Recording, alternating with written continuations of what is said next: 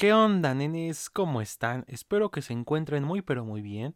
Yo soy Luis Flores aquí en un episodio más de este hermosísimo y bello podcast donde hablamos de cosas frikis, geeks, cine, videojuegos, series, cosas de la vida, etcétera, etcétera, conocido como Podcast Kill the Radio Star. Y espero que se encuentren bien, ya lo saben, todo relax, todo correcto, que ya por fin es sabadito de podcast, ya sabadín, esperamos que pues estén escuchando este hermoso y bello pues podcast con esta hermosa voz acá mientras se relajan, no sé, o mientras están haciendo algo, lo que sea, ¿no? Pero pues para que despejen su mente, ¿no? Y bueno, antes de iniciar con el tema de hoy, no se olviden en suscribirse si están escuchando esto en YouTube y active la campanita de notificaciones para que les avise cuando suba un nuevo episodio. Y si escuchan en Spotify, pues no olviden también seguir obviamente el podcast en Spotify y este, así ya cuando amanezcan acá recién, hace un, episodio recién horneado en su feed de Spotify, ¿no? Y también pueden encontrar el podcast en sus plataformas favoritas, también como Google Podcast, Apple Podcast, eh, Anchor, etcétera, etcétera, ¿no? Y si quieren pueden seguirme en Instagram, me encuentran como LuisRGFT. Ahí subo, pues hay fotitos de mis figuras, mías, de cualquier cosa. O luego, y luego ando subiendo historias de cuando subo un episodio, ¿no? Por si no son muy activos en alguna plataforma, en YouTube o algo así, pero en, en Instagram andan ahí todo el día. Pues ahí para que también se enteren, ¿no? Y ahora sin nenes, ya sin tanto rodeo, pues vamos a lo que nos truje Chencha. Y es que este tema se me ocurrió porque creo que se dio la semana pasada este teaser. Porque una amiga mía, por cierto, saludos a Euni, Euni, Euni Eunice Saldívar, le van un gran abrazo y un gran beso. Pues este compartió este un teaser de Stranger Things 4 de la cuarta temporada y que hasta que ella comentó, no, pues eh, ya es como que ahora que acabe, ¿no?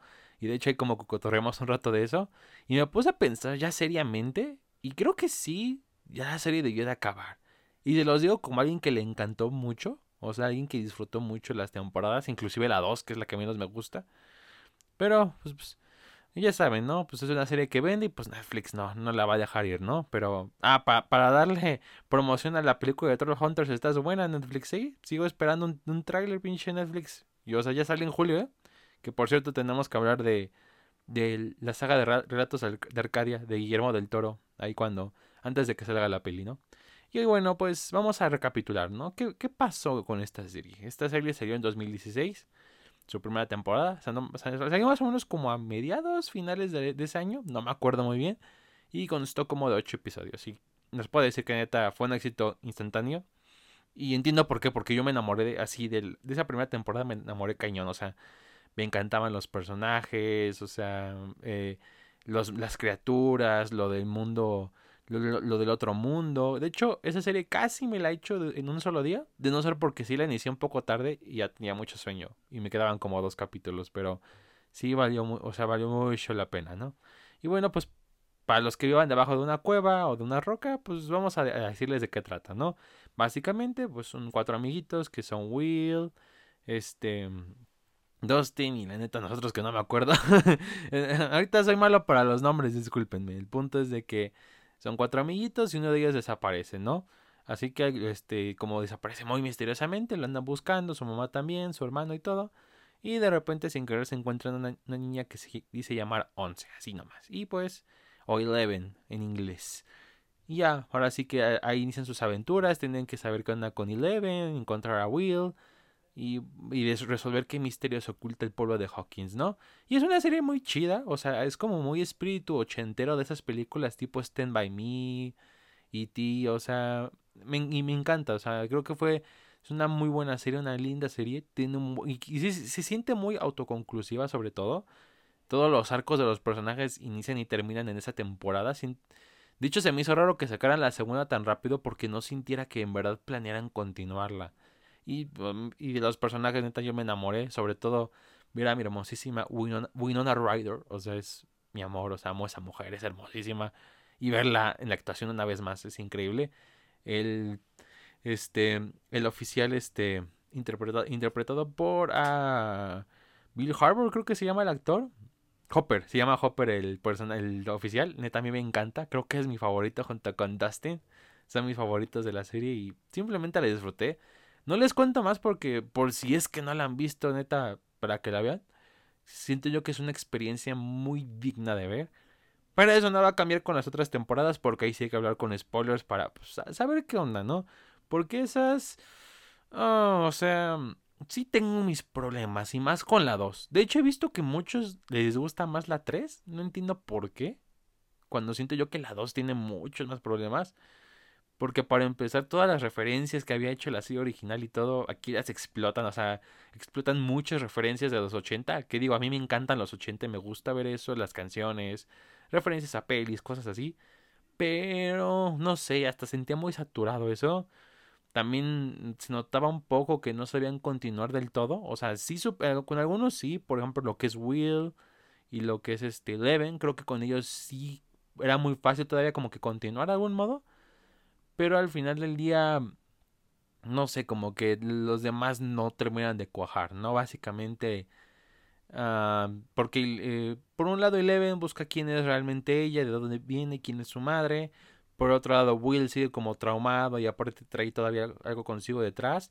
E inclusive como ver las historias de su familia, o sea, de su hermano y su mamá, es interesante porque pues cómo viven ellos, ¿no? El hecho de que de cómo sigue su hermano y así, ¿no? Pero de de ahí en fuera, no, no hay mucho. O sea, si acaso creo que lo, lo que podré rescatar, porque me gustó mucho, es la relación que tiene Dustin con Steve, que es el novio después exnovio de, de la hermana de uno de los protagonistas, que la neta, su, eh, el, su bromance de ellos dos está muy chido. O sea, es, es, un pato adolescente con prácticamente un preadolescente, un niño preadolescente. Pero neta es una, es algo muy chido, que de hecho continuaron en la tercera temporada. O sea, son muy divertidos, tiene buena química, así como muy amistosa, o sea, es... A mí me encanta, o sea, y sobre todo por cómo es uno cada uno, ¿no? Dustin que es como más nerd, tiene matemáticas, astronomía y así, y Steve que es puro fútbol y cosas cool, o sea, me encantó, o sea, es algo muy padre. Pero ahí en fuera no hay mucho, o sea, el personaje de Max, no, o sea, no es mal personaje, pero sí se siente como una edición medio rara, el grupo de los protagonistas, Em, lo del novio de, la mamá de Will es muy chido porque, pues para empezar es Sam del Señor de los Anillos y es Bob el superhéroe, que Bob el superhéroe sí es, o sea, su muerte, sigo sin superarla porque neta es increíble, o sea, a mí me encantó, creo que es, yo como hijo de madre soltera, yo digo que es el, el novio que todas las mamis deben de tener, o sea, es verga, o sea, es, o sea, fue estuvo en la comarca, ayudó a destruir un anillo y luego se mudó a un pueblito de Estados Unidos y salvó a muchos niños. O sea, ese güey la verga. O sea, mis respetos a Bob el superhéroe. Pero de ahí fuera, ah, les digo, me costó de hecho mucho trabajo verla cuando salió. Como que no, o sea, no me sentí tan a gusto echármela de una sola sentada. O sea, tenía todavía el misterio y así, pero no lo sentía tanto. Y sobre todo hay un capítulo en específico que neta me caga, lo odio. Lo detesto. Y de hecho es un capítulo que nadie menciona. No sé si es porque es muy olvidable, se lo saltaron o qué onda. Pero contexto. Básicamente al inicio de, la segunda temporada hay una escena donde, en el primer capítulo, donde están en Nueva York, ¿no? Vimos a un grupo de jóvenes que creo que roban, no me acuerdo. Y uno de, una de ellas trae superpoderes, o sea, muy similar a Eleven. Y así, no mames, es como Eleven, o sea que hay más Elevens, ¿no? Hay muchas como ella. Y de hecho la serie en parte, pues va, va indagando mucho en eso, del pasado y todo. Y llega un momento en el que descubre a alguien similar, que es de hecho la que vimos al inicio de la serie. Y Eleven se va de Hawkins a Nueva York para pues estar con ella, que es como su hermana. Creo que, se llama Seven. No me acuerdo.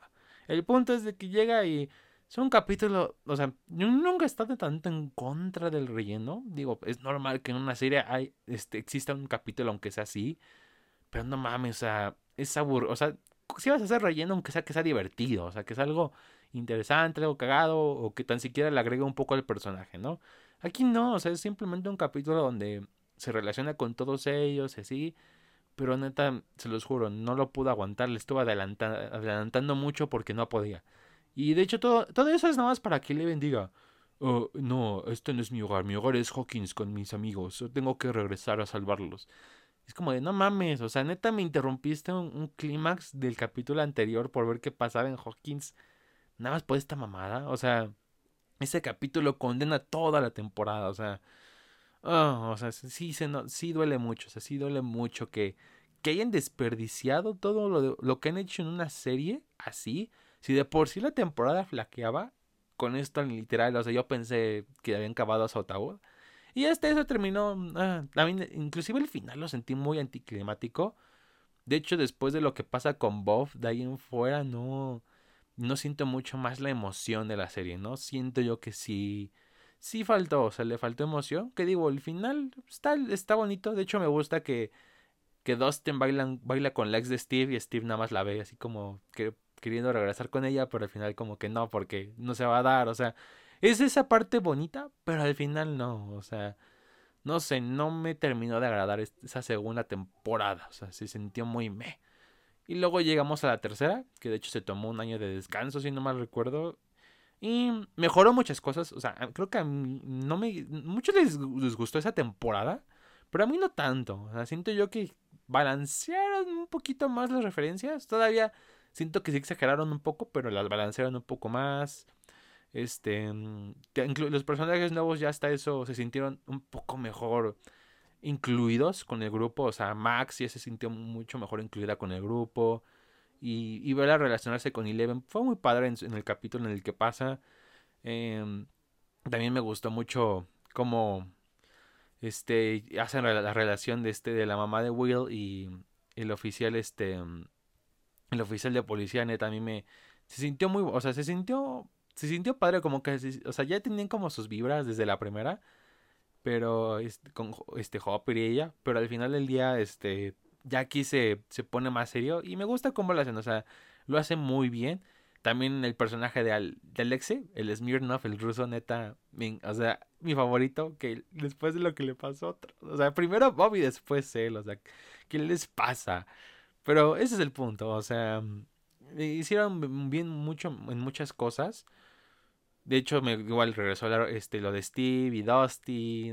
Fue muy divertida la temporada. Y, el y me gustó que el villano fuera el hermano de Max. O sea, porque en la pasada sí se sentía muy de más ese personaje. o sea, nada más se sentía muy de relleno. Y aquí me gusta que le den un propósito que esté poseído por esta entidad del otro lado y así. O sea, está, está muy cool.